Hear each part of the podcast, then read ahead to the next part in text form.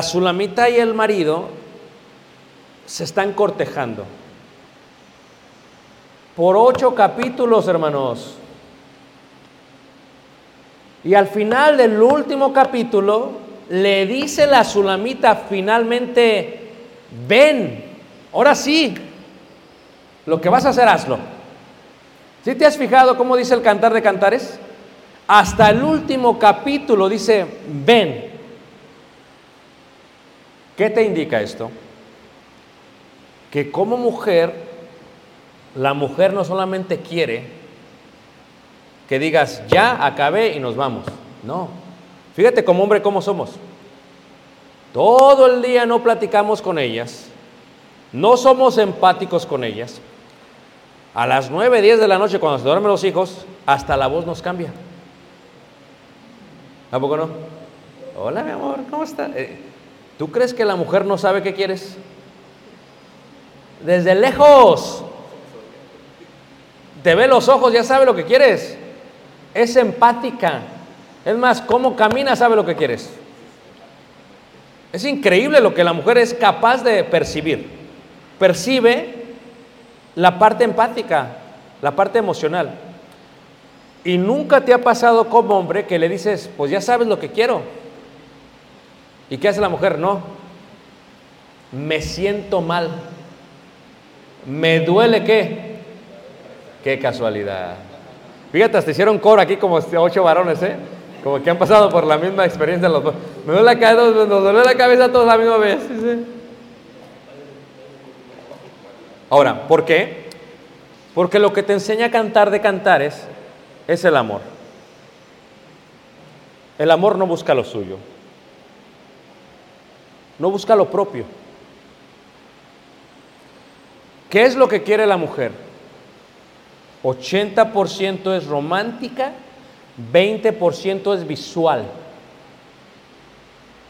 Ella te va a decir, apaga la luz. Tú vas a decir, prende la luz, porque tú eres visual. O sea, si tú estás viendo el partido, eres sistemático. Pasa la mujer, quítate. ¿O no es cierto? Porque eres sistemático. ¿Quién va a ganar el partido? Ese es tu punto. Pero si la mujer se coloca, como lo hace la Sulamita, en el capítulo 1, cortinas. Todo cambia, hermanos. ¿O no es cierto? Si tu mujer se pone algo que te va a traer, todo va a cambiar. Y vas a decir, apaga la tele, no importa quién gane el campeonato, apaga la tele, porque somos visuales. Pero la mujer requiere que la ames a través de esto. ¿Puede esto traer problemas a la función de un hogar? Totalmente, hermanos. Totalmente. Porque si una mujer no está feliz, no va a hacer lo que tiene que hacer para que el hogar esté bien, hermanos. Escucha lo que te estoy diciendo. Tú platicas con ella ocho capítulos. No es nada más ya y ya, no. Y esto es una parte de educación. ¿Quién te enseñó? La mayoría de nosotros aprendimos la intimidad física de pláticas vulgares entre los amigos. No hubo un hombre, alguien que nos ayudara a comportarnos varonilmente, que nos sentara y dijera, mira, así es la mujer, esto es lo que la mujer espera, veamos la Biblia, etc. No hubo alguien que nos dijera eso. Y porque no hubo alguien que nos dijera eso, hay un problema. ¿Por qué? Porque ese alguien que nos tenía que decir eso, que era nuestro papá, estaba en su trabajo, trabajando, haciendo mucho dinero y negocios. ¿Y qué pasó? Y fracturó el matrimonio de los hijos. Porque no había una ley de comunicación. ¿Por qué tiene que haber una ley de comunicación? Porque tú te tienes que comunicar. Si tienes más de un hijo, cada hijo merece su junta. Cada hijo merece su junta. Es más, la ley de nuestro hogar es los domingos, después del servicio, mamá no cocina, vamos todos a comer a un restaurante. Tú eliges, tú eliges, tú eliges. Porque el amor no busca qué. Yo quiero algo. A mí me gustan las alitas, pero no se trata de Ricardo, porque el amor no busca lo suyo. Y el mandamiento para Ricardo es, amarás, maridos, amad a vuestras mujeres así como Cristo amó a quién. Entonces, si eso es, si mi esposa sabe que yo busco el bienestar de ella, ¿tú crees que vamos a tener problemas de intimidad esta noche, hermanos? Pero si eres un hombre egoísta, corrupto, que no tiene leyes y que, se- que nada más tu palabra dice lo que es, pues va a haber problemas. ¿Por qué? Porque yo voy a comer alitas, no importa lo que tú y tú quieras comer. Pero si tienes más de un hijo, escucha. Cada, si tienes cuatro, sema- la primera semana del mes, yo voy a sacar a comer a mi hijo un helado y voy a platicar con él.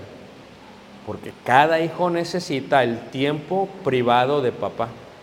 Así como Dios hace con nosotros cuando platicamos con Él en oración. Dios puede oír la oración de todos y se toma el tiempo para escuchar la oración de cada hijo suyo. Pero si no hay una ley de comunicación, entonces puede haber muchos problemas. Imagínate tú, ¿cuándo has platicado con tu cónyuge de la parte íntima? Es un tabú, hermanos. O sea, no, no, no, nosotros no platicamos de esto. Pero ¿por qué no? ¿Por qué no podemos platicar de algo tan sencillo? ¿Por qué no podemos platicar de las cortinas que me gustan a mí? Fíjate cómo le dice Salomón a la Sulamita. Dice, tu cuello como torre de David, tus dientes como cabras. Está como raro, ¿a poco no? Pero es poesía hebrea. Dices, ¿por qué dijo esto David? Pero tú puedes decir lo mismo.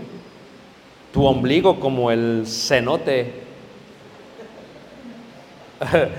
de aquí de Yucatán. ¿O no es cierto, hermanos? A lo mejor la mamá te golpea porque quizá después se ofende. ¿Me entiendes lo que estoy diciendo? O sea, porque ellas están buscando comunicación. Pero si tú haces una ley y tú no te sujetas a tu misma ley, el pueblo al que gobiernas se empieza a rebelar. Si no haz lo siguiente, mi amor, el viernes te voy a llevar a comer. Llega el viernes, no la llevas a comer. ¿Qué cara va a tener el sábado, hermanos? Y fíjate cómo es la mujer, ¿eh? Nunca, yo siempre digo esto porque como doy también este, clases de liderazgo, digo, fíjate cómo, cómo se comunica la mujer, ¿eh? Tú estás sentado el- excelentemente viendo, no sé, una película de acción o algo con tus palomitas Y de pronto tu mujer desde la cocina dice, ¿quieres leche? Y tú dices, palomitas.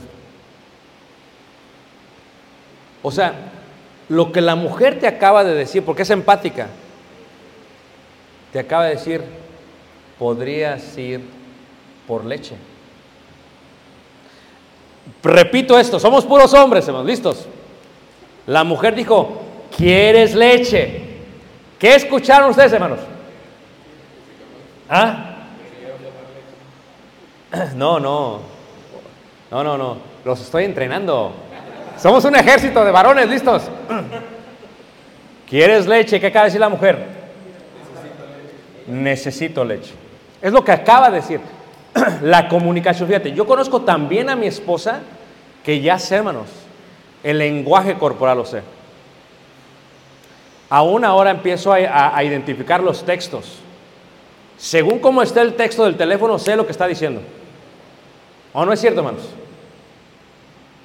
Ahora, cuando tu mujer te dice, ¿no te gustaría ir a comer afuera? ¿Qué te está diciendo? ¿Ah? Sácame a comer. Eso, ya no está. Pero ¿qué hace el hombre? ¿Quieres ir a comer? Dice el hombre. No, no. No moleste, estoy viendo el partido. Y si eres muy insensible va a haber un problema. Ahora, fíjate cómo es la mujer, ¿ok? Ella no solamente quiere que la saques a comer. Ella quiere que tú quieras sacarla a comer. ¿O no es cierto, hermanos? Y cuando van a ir a comer, tú como buen gobernador, cabeza del hogar, tienes que estudiar a tu mujer. ¿Qué le gusta a ella? Por eso nosotros tenemos aquí no solamente las razones, pero aún los gustos. ¿Qué le gusta a ella? Los gustos.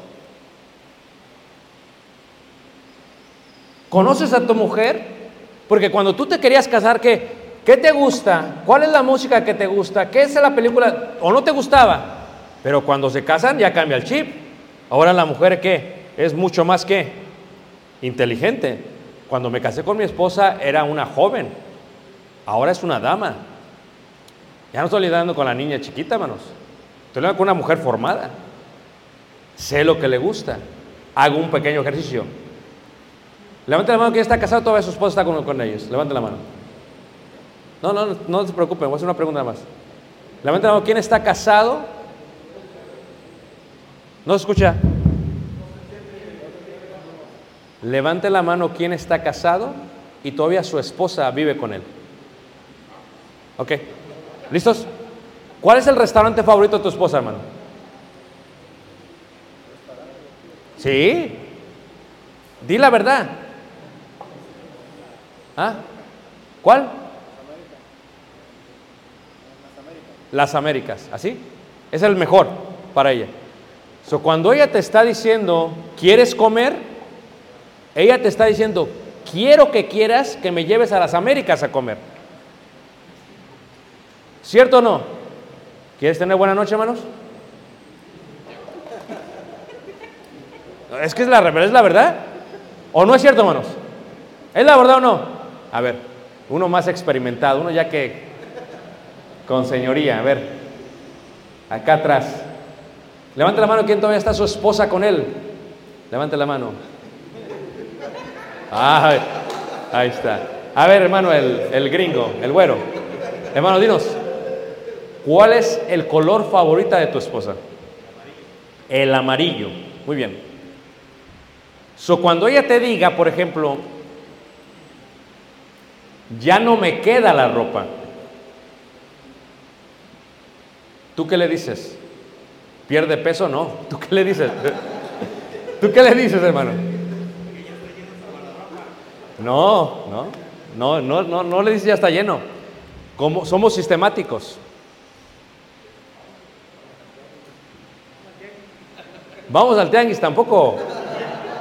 No, no, no. ¿Amas a tu esposa? ¿Se merece lo mejor tu esposa?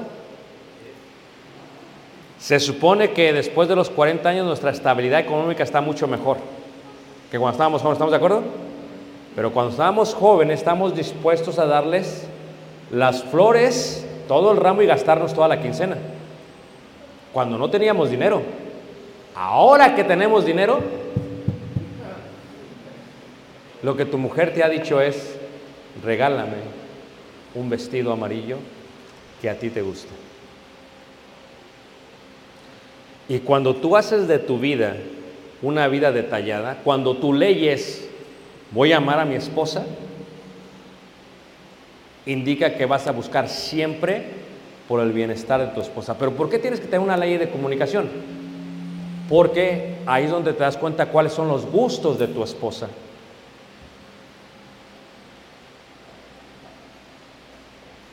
Pero si no sabes, te tomas el tiempo para saber.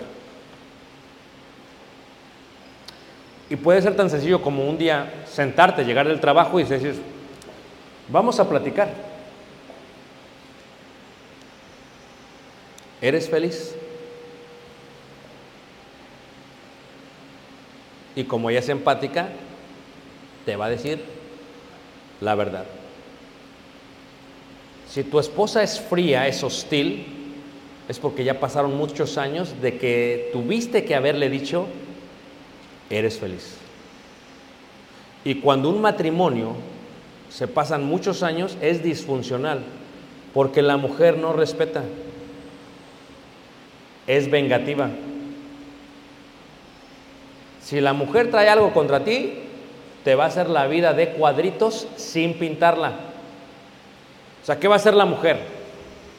Va a empezar a ser hostil, va a ser fría y te va a colocar la parte emocional. Si eres un hombre que no le importa y no ama a tu mujer, mejor para mí, dices tú. Tengo que lidiar menos con ella. Pero entonces, ¿por qué se destruyen la mayoría de los matrimonios una vez que sus hijos salen de su casa, se casan? Porque los único y lo único que los tenían unidos eran los hijos. El matrimonio era una asociación y nunca era una sola carne. Era una asociación, como en el río Amazonas en Brasil. Aquí estás tú, aquí está ella y lo único que los une es la asociación, el río. Te voy a mandar lo que necesitas, tú me mandas lo que necesito. De vez en cuando tenemos intimidad porque lo necesitamos, porque somos una qué? Asociación. Eso le funciona bien al hombre porque tiene el sistema, el cerebro sistemático. Pero a la mujer no le va a funcionar bien. Eventualmente va a decir, no, no más. Y una cosa es tener una asociación y otra cosa es ser uno solo. Me dice un hermano, ¿cómo debe ser el matrimonio? Como un pájaro. ¿Cómo es un pájaro? Le digo, el hombre es un ala y la mujer es la otra ala. Y el matrimonio es el pájaro. Si los dos no le echan ganas, el matrimonio se va para abajo. Pero ¿de quién es toda la culpa? Vimos en la primera lección, hermanos. ¿De quién, hermanos? Es mi culpa. Porque la mujer sí puede decir, tú me estás gobernando, por eso estamos tan mal. Pero cuando tú voltees a ver a Cristo, puedes decirle, tú no me estás gobernando bien. Y Cristo es la cabeza ¿qué? Nuestra. Por lo tanto, lo primero que tienen que hacer es tienen que formar leyes en su hogar. Tienen que tomarse un tiempo y formar leyes. Y las leyes tienen que estar basadas en la palabra de Dios. En la palabra de Dios. Y una vez que se formen las leyes, lo que tendrán que hacer es que tienen que hacer que todos firmen las leyes. O sea, que los, los, los, los miembros de la familia esta es una copia del 2012, ¿ok? Hay una más actualizada. Firme las leyes. Tú eres miembro de esta familia, déjate leo la, la cartilla. En esta familia hacemos esto, esto, esto y esto. ¿Tú quieres ser miembro de la familia, sí o no? Sí, fírmale, aunque tengas cinco años. Fírmale. Porque estamos de acuerdo que la función de los hijos está basada solamente en dos cosas. Sujeción y obedecer. Es lo único que tienen que hacer los hijos, hermanos. Se sujetan y obedecen, según dice Efesios capítulo 6. Hijos, obedeced a vuestros padres. Es la ley para ellos. Pero la obediencia se aprende. Jesús lo dijo en Hebreos capítulo 5, que aunque fue hijo, aprendió la obediencia. ¿Y quién se asegura que la aprendan? Los hijos, los padres. Si en la casa estamos diciendo que no wifi o no teléfono cuando comemos, ¿quién tiene que comenzar, hermanos? ¿Quién, hermanos? Uno. Porque tu hijo aprende más con tu ejemplo que con diez mil sermones. Entonces, como varón, tu función es que colocar la ley porque amas a tu familia y llevar a cabo la ley, la cual tiene castigos e incentivos. Si en esta familia alguien no hace esto, esto va a pasar. Y empiezan las responsabilidades. Y esto, la historia, los gustos, las leyes, las responsabilidades, está sobre la pared. ¿Y cuál es la responsabilidad de Caleb? Ya sabe él, los viernes aspira a la casa. Entonces ya hay responsabilidades. No tenemos que estarle diciendo, no porque tú firmaste, ¿te acuerdas? Haz lo que tienes que hacer. ¿A qué hora nos dormimos en la casa? A las nueve, papá. Es ley. ¿Por qué dormimos? Le tienes que explicar. Dormimos temprano para descansar bien, porque si descansas bien, el próximo día tendrás un mejor día en la escuela, etcétera, etcétera, etcétera. Como padre es mi responsabilidad dar la ley. Como padre es mi responsabilidad ejecutar la ley. Como padre es mi responsabilidad explicar por qué se lleva a cabo la ley. Eso fue lo que hizo Dios con nosotros. Dios nos salvó y nos dio la ley. Y sus mandamientos no son que gravosos porque son para nuestro bien. Entonces, con tu esposa, con tus hijos, las leyes tienen ese propósito. En la casa tenemos, por ejemplo, la ley de salir de vacaciones una vez al año. Y vacaciones no es ir a ver a mi mamá ni a mi papá. No, no, no. Esas no son vacaciones, ¿eh? Vamos de vacaciones, ¿dónde vamos a ir con mis papás? No. Esas no son vacaciones, hermanos. Es una tortura para la mujer y con sus suegros, ¿eh? De vacaciones. Y hay hombres que hay veces están tan apegados a su familia, eso lo miraremos un poquito más mañana, cuando vemos este cuadro, están tan apegadas a su familia que hay hombres que no pueden separarse de sus papás. Es más, se van de vacaciones, ahí van los papás. Y los papás bien manipuladores con el hijo. No me llevas, ya no me quieres. Cuando tú eras pequeño yo te llevaba a todos lados. Fíjate los papás bien manipuladores, hermanos. ¿Alguien conoce uno de esos papás? Levante la mano así nada más, sin apuntamos. No le haga así, así no. Y manipulan los padres. Que he escuchado historias que hasta los papás se han ido de viaje de bodas con los hijos. Y bien orgullosos. La mamá, yo me fui de viaje de bodas. Mañana hablaremos un poquito más de las Jezabeles, ¿ok? Bodas donde la madre se pone el vestido blanco, ¿eh? Donde los conceptos no entran. Entonces, ¿qué es lo que sucede? La mujer es distinta. Las leyes tienen que implementarse y tienen que estar ahí. Entonces, la pregunta que te hago otra vez es, ¿cuáles son las leyes que tienes tú? Esto requiere mucho, ¿eh? porque requiere tiempo. Requiere tiempo. O sea, se formó Estados Unidos ¿Y qué hicieron los fundadores del país? Hicieron las leyes. Y dijeron, este nuevo país así se va a gobernar. México lo mismo, hicieron sus leyes. Este país así se va a gobernar. Entonces, como tú te casaste y como tú pediste a tu esposa y como tú hiciste la boda y todo lo demás, y como es tu hogar, ¿quién va a hacer las leyes, hermanos? ¿Quién? Por ejemplo, yo cuando voy a visitar una casa siempre digo al hermano, en la mesa, ¿dónde se sienta usted, hermano? Aquí, entonces yo me siento allá. Porque yo no vengo a quitarle las leyes al hermano, esa es su ley de él. ¿Me entiendes?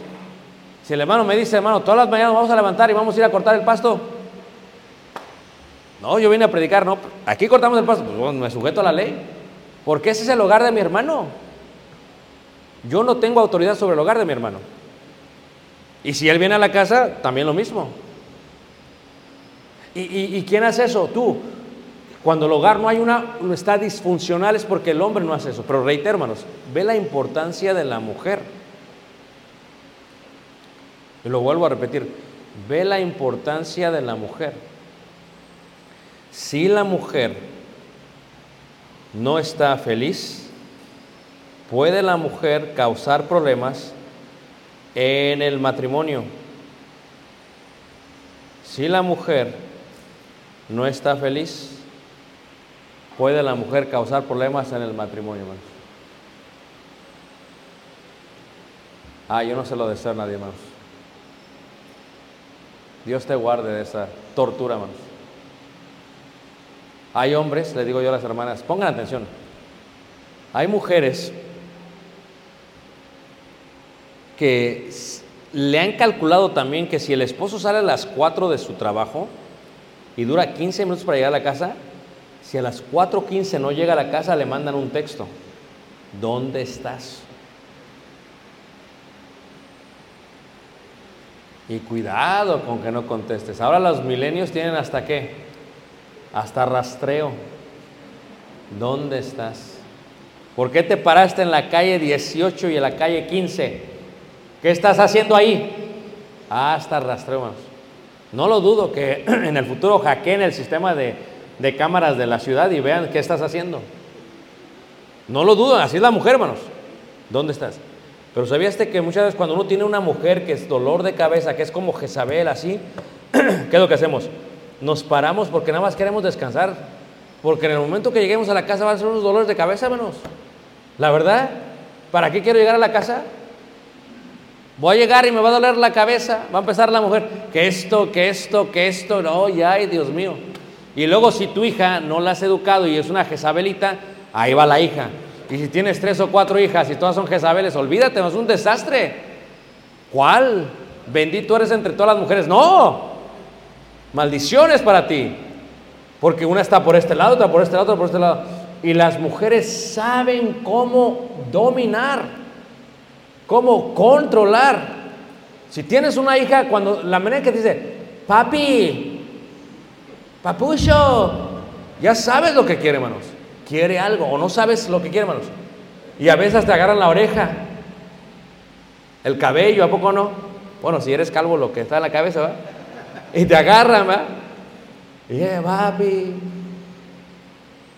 Y a veces decimos que sí para que nos dejen de molestar. Y este es el error más grande. ¿Listos?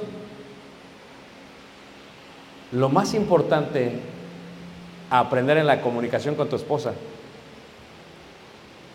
es decirle no. Vamos a practicarlo más porque está difícil. De veras. Está difícil, hermanos. Una, dos, tres. No. El hermano dice, nunca lo he hecho. Pero anímese, hermano. Una, dos, tres. No. Ah, tampoco. A ver si mañana cuando vengan todas las mujeres hacen lo mismo, ¿eh? Porque hay veces, hermanos, cuando vino Jezabel a Acab y le dijo, quiero edificar altares para Baal, ¿qué debe haber hecho Acab, hermanos? No. Porque aquí servimos a Jehová.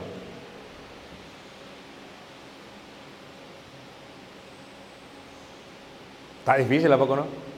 Decirle no y cómo le haces para tener buena noche. He aquí el secreto. He aquí el secreto, hermanos. Porque ella tiene que saber que le dices no porque la amas. Porque la amas. Mira, mi amor, yo quisiera edificarte un altar para Baal, pero tú sabes lo que ha dicho Jehová. No te harás dioses ajenos. Y sabes lo que ha dicho, que esto le va a traer la maldición. Hasta la tercera y cuarta, ¿qué? ¿Quieres tú que nuestros nietos tengan ese sufrimiento? ¿Que nuestros bisnietos? ¿Que nuestros tataranietos? ¿Que nuestros chosmos tengan eso? No, ¿verdad? No, no, no. Yo tampoco quiero, mi amor. ¿Para qué edificamos un Baal? O sea, el gobernador tiene que explicarle a la mujer.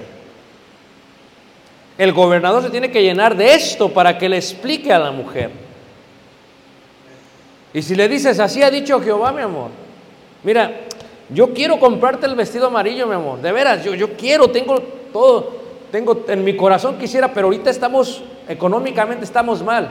O sea, eh, cuando doy eh, clases de economía, de finanzas, le digo que así como hay infidelidad matrimonial, física, también hay infidelidad matrimonial en las finanzas. Porque a veces estamos, hermanos, endeudados, mal económicamente, y la mujer no sabe nada. Y, dice, mi closet, no tengo vestido. Ella te está pidiendo el vestido amarillo. Pero ¿cómo se lo vas a comprar si no tienes?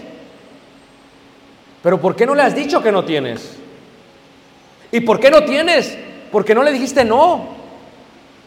Cuando dijo, vamos a ir a comer, no, le dijiste, sí está bien. Y te cerraba hasta el ojo y tú, ok, yo voy.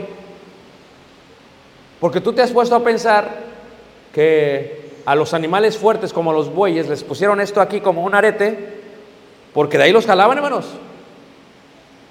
Y no importa lo fuerte que era Sansón, hermanos. Así cayó Sansón por una mujer. Y a veces la mujer, mira, te agarra así. ¿Y qué? No, no, no, no, que está bien, vamos pues. No es no. Pero luego le explicas. Mi amor, es que no estamos bien económicamente. ¿Te acuerdas cuando tuvimos la junta la semana pasada que platicamos una hora? ¿Te acuerdas que te dije que sabes que estamos muy mal, que, que la inflación? ¿Te acuerdas que hablamos de eso, que, que está muy mal la economía en Yucatán, que, que tenemos estos problemas económicos? Bueno, pues es que, ¿sabes qué, mamá? Yo quisiera comprarte el vestido, pero no puedo. Por eso te tengo que decir que no. Y entonces ella va a decir, ah, ok, me amas, estás protegiendo mi hogar. Por esto. Pero si no, le, si no se comunican, hermano, si no hay comunicación, ¿cómo quieres tú que te entienda? Y luego si tú tienes una inferioridad, porque dices, es que cómo no le puedo proveer a mi esposa. O sea, ¿qué tipo de hombre soy? Es que a veces, a veces no se puede, hermanos. Y tiene que haber comunicación. Pero pregunto yo, ¿sacrificas a la familia por el dinero o no? Nunca, hermanos. Porque nosotros trabajamos para vivir, no vivimos para trabajar. Y el trabajo también puede destruir tu matrimonio. Tú trabajale a tu patrón lo que te pida. ¿Tienes negocio? Ten horas. Sujétate a ellas, no más. Porque el que quiera tienda, ¿que qué? También la mujer. Imagínate que te quedas con la tienda y sin mujer. No. Mejor con mujer y sin tienda. ¿O no es cierto, hermanos? Porque la mujer es lo más, es el regalo más hermoso que recibimos como, como seres humanos. Porque dice la escritura que el que haya esposa, haya el bien. ¿Y qué? Y la vergüenza de Jehová. Qué hermoso es. Tú encontraste mujer y dices, no, hermano, pero es que si tú conocieras a mi mujer, no, no, no, no. Tú la escogiste, hermano. Es posible, sí. Hay otro problema que cuando no son cristianos, vienen a Cristo, arrastran su matrimonio y familia disfuncional antes de Cristo a después de Cristo. Y aquí tiene que haber una total restauración. Fíjate que yo esto, me, me, anima mucho esto. Yo vivo en Estados Unidos, tengo 31 años viviendo en Estados Unidos, ¿ok? Y he visitado muchos países de todo el mundo, ¿ok? Pero algo me sorprende de México, ¿ok? En México, uno es bien aferrado, hermanos. Así. Tú vas a cualquier país Si, si- si el país creció, si la ciudad creció y, y tenemos que hacer la calle más ancha, ¿qué hacemos, hermanos? Si es Europa, hacen la calle más ancha. Aquí en México no, hermanos, menos en Mérida. Aquí en Yucatán nos, nos juntamos todos y hacemos un sindicato. No, no, aquí no. Porque solamente está viendo por el bienestar personal. ¿No el bienestar de qué? De todos. A mí me sorprende, por ejemplo, viendo en Estados Unidos, allá hay un hoyo en la calle, se repara. Rápido. Yo vengo aquí en México, hermanos, veo vengo a una congregación a predicar por cinco años, el mismo hoyo sigue ahí, hermanos. ¿Sabes qué hace la gente, hermanos? ¿Tú sabes que en Estados Unidos no hay topes? ¿Tú sabes que allá no hay topes? Tú vas y no hay topes. Y yo te voy a preguntar, ¿para qué son los topes, hermanos? ¿Sabes qué es lo que es el tope, hermano? Es tenemos una ley, pero no la respetamos. Aquí cada quien hace lo que quiere. Entonces tenemos que poner el tope porque si no, no van a frenar. Y si no frenan, van a matar al niño. Fíjate el concepto, hermanos. O sea, se supone que si ahí dice alto, es alto. Y si la velocidad está a tanto, es a tanto. ¿O no es cierto, hermanos? Pero no, hay que poner el tope porque si no, no para la gente. Y a veces nosotros en nuestro hogar así vivimos. Tenemos ley, no nos sujetamos a la ley, ponemos un tope. Y la mayoría de las peleas en la familia es por los topes. Tu hijo te grita, pero ¿por qué papá quieres que haga esto? Pero no hay ley. No, amigos, que aquí no hacemos esto. ¿Cuándo me dijiste eso, papá? O si había ley y hablamos de esa ley, nunca se puso la ley. Nunca se llevó a cabo esa ley. Y los hijos, hermanos, saben cuando el papá es alcahuete. Los hijos saben, hermanos. Saben por dónde irse. Desde chiquitos, mira, mi niño, veníamos manejando Estados Unidos. Fuimos a Guatemala. Llegamos a Laredo, Estados Unidos. Tenía dos años, mi hijo. Pasamos la frontera en el puente de Nuevo Laredo, del río Bravo, hermanos. Se quitó el cinturón y el asiento. ¿Y qué estás haciendo? Dice, ya estamos en México, me dice. Así me dijo, hermanos. Dos años, ¿eh? Ya estamos en México. Fíjate el concepto, hermanos. Tú quieres que en tu hogar las leyes sean respetadas. Pero si no hay leyes, ¿cómo? Tú quieres que tu amada se sienta amada, pero solamente has buscado por lo tuyo. ¿Cómo? ¿Tú quieres que tu matrimonio se eleve a la séptima etapa, una etapa de madurez? Es más, los griegos tenían siete tipos de amores. Uno de esos tipos de amores es el, el amor maduro, donde tú y yo estamos juntos, no por los hijos. Los hijos ya se casaron y se fueron. Tú y yo estamos juntos porque te necesito. Pero te amo no porque te necesito. Te necesito porque te amo. Por eso estamos juntos. Donde se hacen viejos los dos y se apoyan uno a otro. ¿O no es cierto, hermanos? Porque así como ves fuerte al hombre, empieza uno qué. ¿Y quién te va a ayudar si no tu mujer? Imagínate tú el soltero. No. De 60 años el soltero, ¿quién lo va a ir a buscar? No. Los que estamos casados sabemos que cuando nos enfermamos, porque somos bien exagerados los hombres, ¿a poco no? Te da una gripe y ahí ah, te estás muriendo, ¿no? Y la mujer no es así, hermanos. La mujer está enferma, mira, trabaja y le echa ganas, ¿a poco no? ¿Quién te da tu sopita? ¿Quién te levanta? ¿Quién te atiende? Pero el soltero, hermanos, ¿quién? Por eso dijo Salomón, mejores son dos que qué, que uno. Es tu mujer, porque no es bueno que el hombre esté qué. No está pensando solamente Dios en la parte íntima, está pensando en toda la vida. Y tu mujer está ahí cuidándote, ¿a poco no? ¿Qué tienes, mi amor? ¿Cómo estás, mi amor? Y cuando le entra al hombre la andropausia, que hay un gran debate en la ciencia si existe o no existe, cuando el hombre pasa por esa parte emocional, que de pronto el vigor se pierde, que te hacen la colonoscopía, que estás por todos y te empiezas emocionalmente, empiezas a estar mal y, y ya los hijos no te visitan y te sientes ya como que se te empieza a ir la hombría, aunque no se te va realmente, ahí está tu mujer. Te apoya tu mujer. Si la trataste bien toda la vida. Porque si no, hermanos, si tu familia fue disfuncional, en el momento que tu mujer tenga la oportunidad, ¿qué manos? Deja. ¿O no es cierto, hermanos? Y nadie sabe para quién trabaja. Yo le decía al hermano, estoy. Fueron a la juguetería y vieron las Barbies. Y vieron una Barbie acá y costaba bien barata. Pero aquí había una Barbie ya mayor, como más vieja de edad, más grande, y costaba mucho más dinero. Y le dice al trabajador, oiga, oiga, ¿por qué no entiendo por qué esta Barbie está tan cara?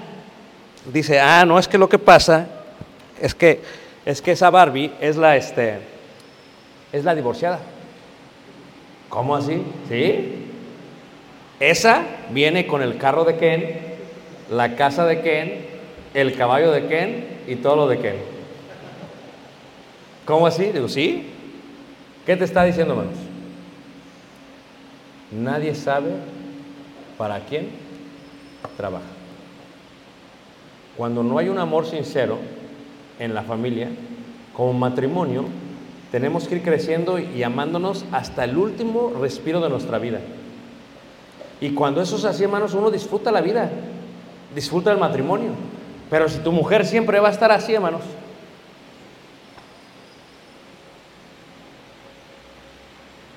y luego va a la iglesia así. Y hay mujeres que hacen el show, ¿eh? Bien, se ven bien contentas en la iglesia, pero están bien infelices. ¿O no es cierto, hermanos? Pero cuando la mujer ya no puede sostenerlo, como la de la foto, que te muevas para acá. Imagínate, pobre hermano, ahí va el hermano, ¿qué? Ahí me voy a mover, pues. Ya, qué triste, hermanos. Humillado ahí. ¿Cuántas veces una mujer no hace eso?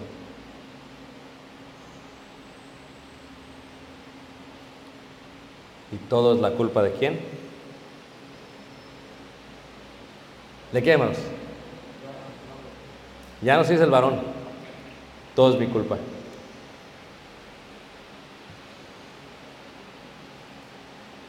En vez de Adán haber comido el fruto prohibido, hubiera ido con Dios, ¿sabes qué, Señor? Pasó esto, pasó esto, este, pues este, ¿qué hacemos? Perdónala, vamos a, ¿qué, qué se puede hacer? No. Ahí va también, porque ahí va también Adán. Y viene Dios y dice, no, es que la mujer que tú me diste, fíjate lo que hace Adán. La mujer que tú me diste. Y a veces nosotros decimos, yo sería más feliz si me hubiera casado con otra qué, con otra mujer. Pero la mujer que tú tienes hoy ha sido formada por ti. Primero la formó su padre, pero no la formaste tú. Tal vez su padre decía todo, sí, sí, sí, sí. Pero tú fuiste el primero que le dijo qué. No, mi amor. Y te voy a explicar por qué. Tal vez su padre la dejaba vestir como quería, pero tú, no, mi amor. En mi hogar va a ser distinto. Tal vez su padre la dejaba adorar a los bares, pero tú dices, no, mi amor. Aquí nada más adoramos al único verdadero Dios. Y cuando haces tú eso, hermanos, cambias. Y tu, y tu hogar empieza a funcionar.